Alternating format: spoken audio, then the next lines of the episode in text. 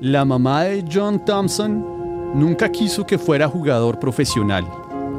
El fútbol le parecía un deporte salvaje. No ayudaba a esa recurrente pesadilla que la acechaba. Se soñaba que a su hijo le pasaría algo nefasto en una cancha y desde entonces intentó disuadirlo de sus aspiraciones futboleras. Pero a John le fascinaba. Nacido en Kirkcaldy, Escocia, durante un frío invierno de 1909, John Thompson sintió desde siempre una profunda atracción por ser arquero. Algo peculiar, porque en aquel entonces la figura del portero no contaba con mayores referentes y la mayoría soñaban era con ser delanteros.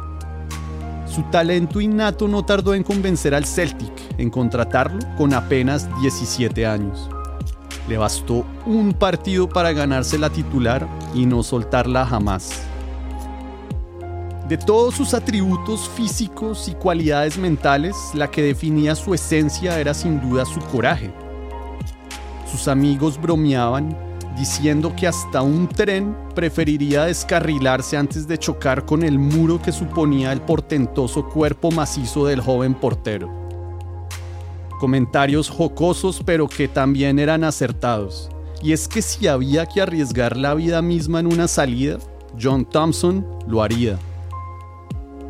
Como aquella tarde del 5 de febrero de 1930, cuando en medio de una lluvia torrencial John se fracturó la mandíbula y varias costillas en un heroico intento por captar un balón a ras de tierra. La mamá lo dio por muerto. Su cuerpo inerte yacía impávido en medio de un espeso fango que parecía querer tragárselo entero. Hasta que de la nada el arquero reaccionó. Sus compañeros lo ayudaron a salir de la cancha a pesar de su reclamo por seguir jugando.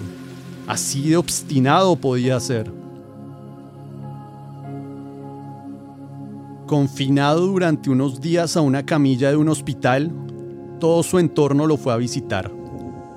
Sus compañeros le daban ánimo, recalcando su inmenso coraje.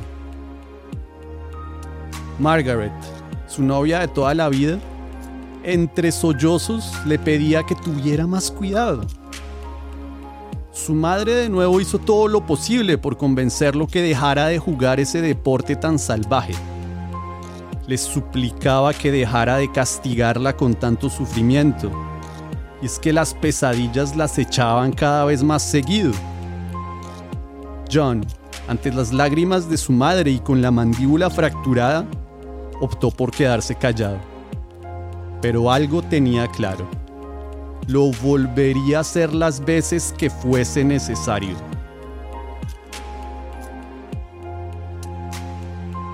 En 1931, John Thompson ya era el titular de su selección con apenas 21 años. No solo eso, el joven arquero le propuso matrimonio a Margaret, quien dichosa aceptó. La boda había quedado programada para el año siguiente todo parecía perfecto. Sin embargo, el temerario portero tenía una cita con el destino.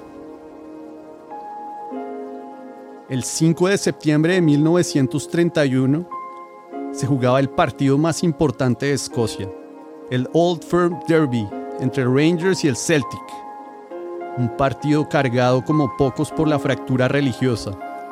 Recuerde que los del Celtic son católicos y los de Rangers son protestantes un cisma fuerte que en el fútbol ha permeado una de las rivalidades más profundas de la historia. En un estadio de Ibrox Park a reventar, el partido se desarrollaba normalmente hasta el minuto 55, cuando el delantero Sam English recibió un balón en el corazón del área. John Thompson reaccionó inmediatamente y como lo había hecho siempre, dejó la vida misma en su salida temeraria con tal de evitar que le hicieran gol. Recuerde, un tren preferiría descarrilarse antes de chocar con el muro que suponía John Thompson, ¿cierto? Esa vez no contó con la misma suerte. La rodilla del jugador del Rangers impactó directamente la cabeza de John.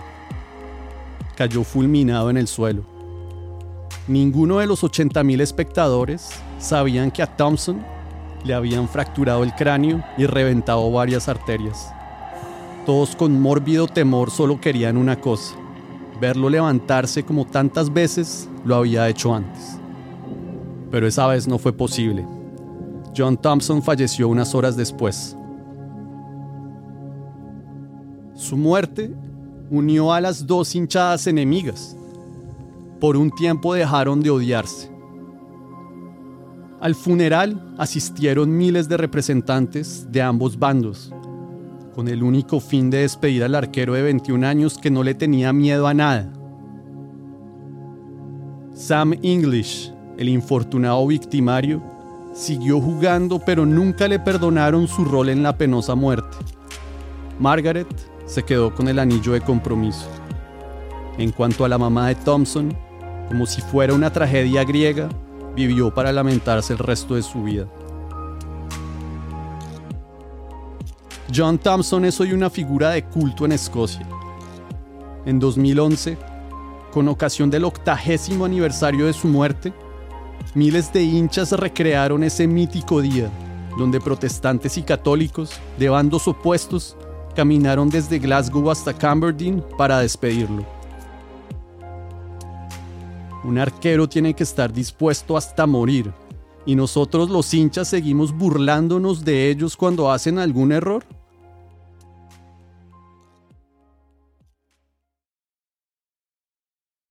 En Pinceladas de Fútbol venimos investigando este deporte como un fenómeno social desde 2012. Si este episodio te ha gustado, no dudes en compartirlo con tus amigas y amigos para ayudarnos a seguir con este proyecto. Gracias.